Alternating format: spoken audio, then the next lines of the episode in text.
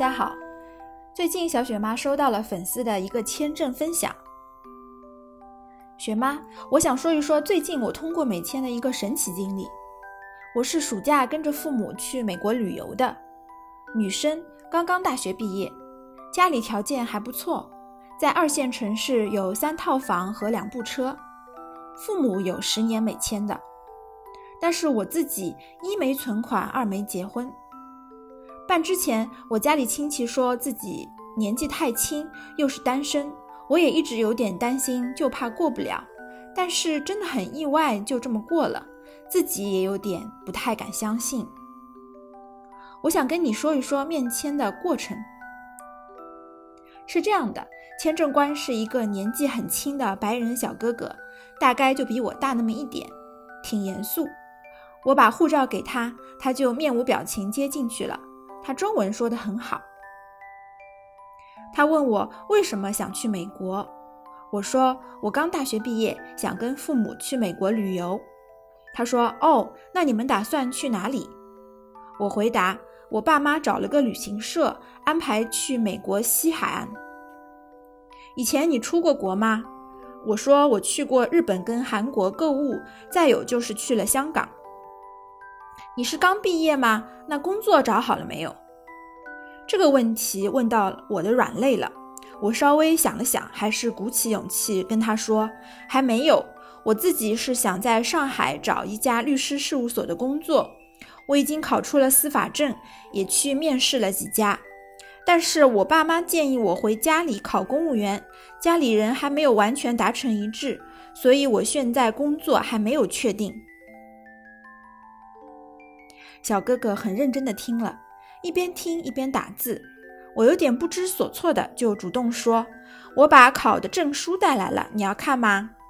他看了我一眼，说：“不用了。”然后打了一会儿字，一会儿就说：“恭喜你，可以了，一周以后就可以收到。”我有点懵了，说：“啊，这样是通过了吗？”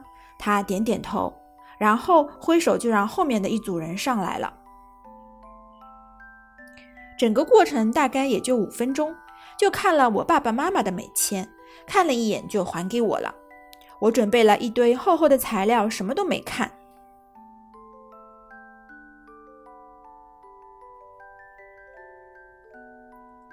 这个粉丝说，其实，在中间，他爸妈想让亲戚的公司帮他开一个工作收入证明的，他觉得那个公司太小了，就是那种不太知名的乡镇企业。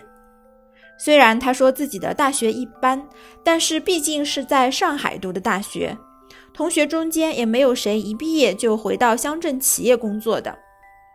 他私底下偷偷的说，觉得用了这个在职证明，感觉挺 low 的，感觉呢是给自己的未来蒙上了一层阴影，所以最后就没有同意爸妈的这个方案。没曾想，不用假的工作证明，反而通过了。这个小同学可以说运气真不错。从他面签的短短五分钟的时间来看，他的通过呢也不是完全没有道理。那么，我们从签证官的角度来看一看，这个小同学做对了哪些事情？为什么他就能够做到秒过呢？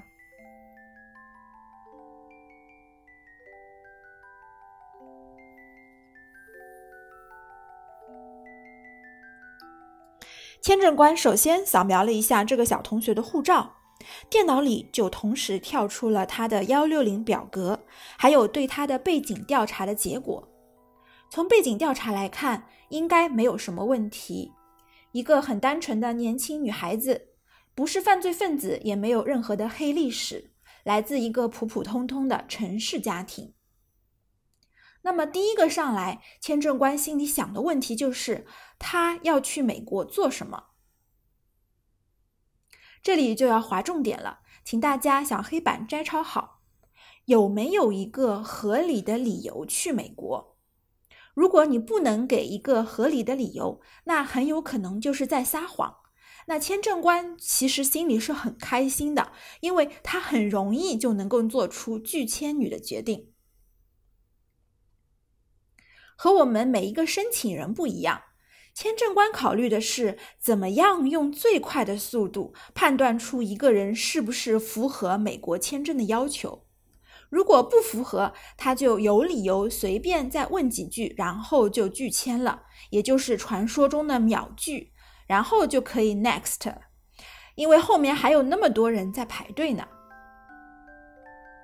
就像在高考的时候，假设你是改语文作文的阅卷老师，你看到一张白卷子，什么都没有写的一个作文卷，你会不会觉得心里很气愤呢？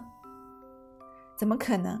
阅卷老师这个时候心里是喜滋滋的，为什么？因为他不用动脑筋就可以直接零分就完事了嘛。早点改完自己被分配到的那些卷子，早点领工资回家，对不对？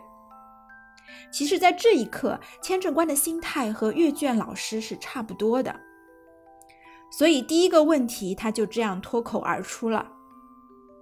在听到小同学的回答以后呢，他心里想：嗯，回答的还算是符合常理，但是呢，还不能就这么轻易的相信申请人。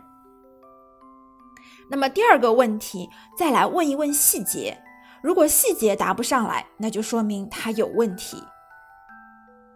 结果第二个问题，小同学回答的也很不错，说的很清楚了，和谁去哪里干什么，用什么样的方式，思路很清晰，眼神也没有任何的飘忽和迷离，还挺像那么回事的。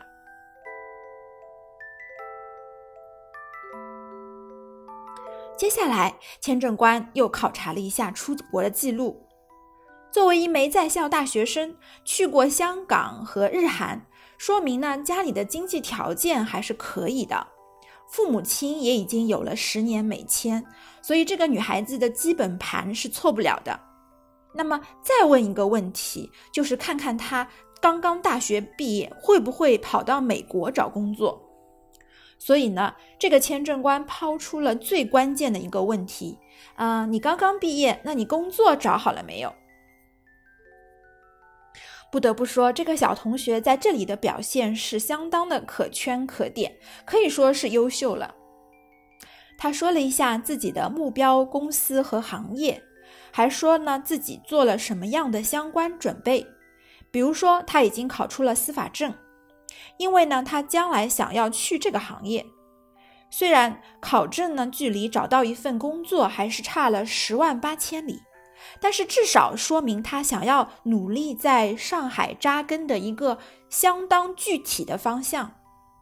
然后呢，他还提到了一个非常关键的细节：为什么有了方向，也做了准备，但是迟迟还没有落实好呢？因为父母希望他去考公务员。作为一个城市的乖乖女，她有点不太敢违背父母的意思。听到这里呢，这个时候签证官想的是什么呢？这个申请人所有的计划和安排、人生的打算都和中国密切相关，而且呢，说的也是非常的恳切、有鼻子有眼的，还主动提供了要看这个证书。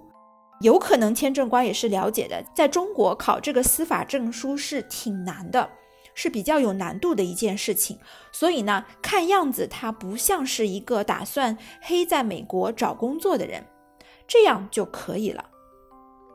所以，经过了四五个问题的仔细的考察，签证官在电脑里对这个女孩子的评价有可能是这样的：一个来自中国较富裕城市的年轻女孩，大学毕业还没有找到工作。和父母一起去旅游，目的合理而且真实，在自己的国家有比较长期的发展打算。综合以上信息，可以给出签证。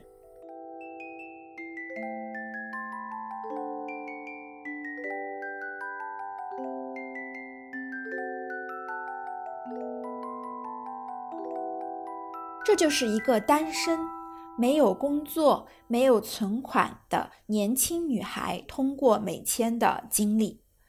其实，签证官最怕的是被人欺骗、提供虚假的信息。纵使一个人的条件再好，一旦被他们闻到了造假的气息，你自以为是锦上添花，其实，在他们眼里呢，你已经 game over 了。所以，这个女孩子的经历也是鼓励我们大家不要轻易的用中国人的思维和做事情的方式来揣测如何通过签证，而是要站在美国签证官的角度考察下面的几个方面：一是你有没有一个合理的、充分的赴美的理由；二是你如何实现这个赴美的目的。通过什么样的方式、手段、资金有没有准备好？第三呢，就是你看起来像不像是一个好人？因为签证官受过专业的训练，他们会在短时间内分辨有没有任何虚假的信息。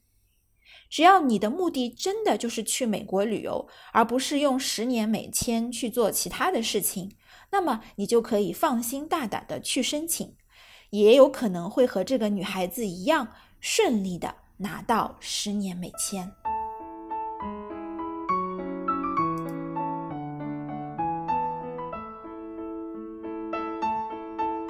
好的，今天我们的节目分享了一个小同学的秒过的经历，总结了一下签证官是如何看待和思考是否能给你签证这样的一个问题的。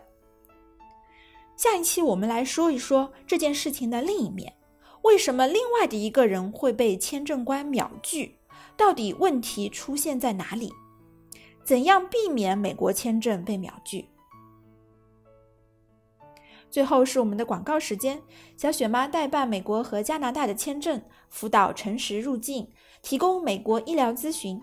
欢迎认可优质服务付费的小伙伴们联系小雪妈的微信号 Debra 四五六六幺六，英文名 Debra D E B O R A H，以及数字四五六六幺六。改变下一代的人生路就从你这里开始。好啦，各位小伙伴，让我们下一期再聊，拜拜。